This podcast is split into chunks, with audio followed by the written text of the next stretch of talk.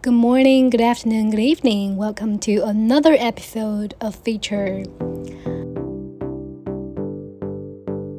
大家好，今天我们来聊呃《Show Your Work》这本小书里的第三个问题：如何科学发朋友圈？类似的问题可能是，嗯，我是一个话痨，我什么都想抛出来，但是呢，我又怕烦到别人。怎么办？又或者说啊，我是一个社恐，我什么都不想剖，但是我又不想在社交媒体的时代做小透明，怎么办？那在这本书里面，作者有一张图非常有意思，我可以把它放在 show notes 里面。它这张图，呃，这这张树状图非常简单直白的回答了这个问题。他说。在发任何内容之前，简单粗暴的问自己两个问题。第一个就是，Should I share this？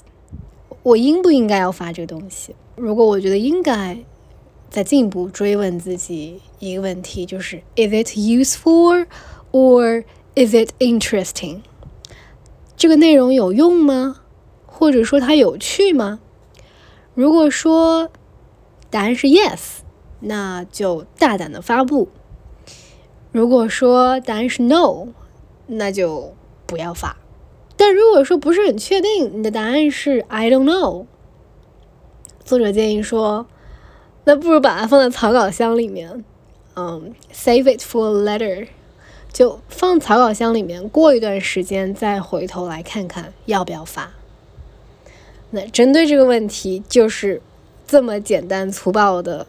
一个回答，我自己觉得这个对我特别有用，因为我处于话痨和社恐之间，有的时候我会特别的有表达欲，嗯，所以可能一天会发个三四条，但是有的时候我又什么都不想发，尤其是我经常会有那种看三天前自己发的朋友圈，就有一种觉得自己天呐。想想骂自己是傻，嗯的这个感觉，对，嗯，但是也有人说，如果你看自己之前发的朋友圈，不觉得自己是傻，嗯的话，那说明你可能没有在进步。我也不知道这是不是一个，可能是自我安慰用的一种话语吧。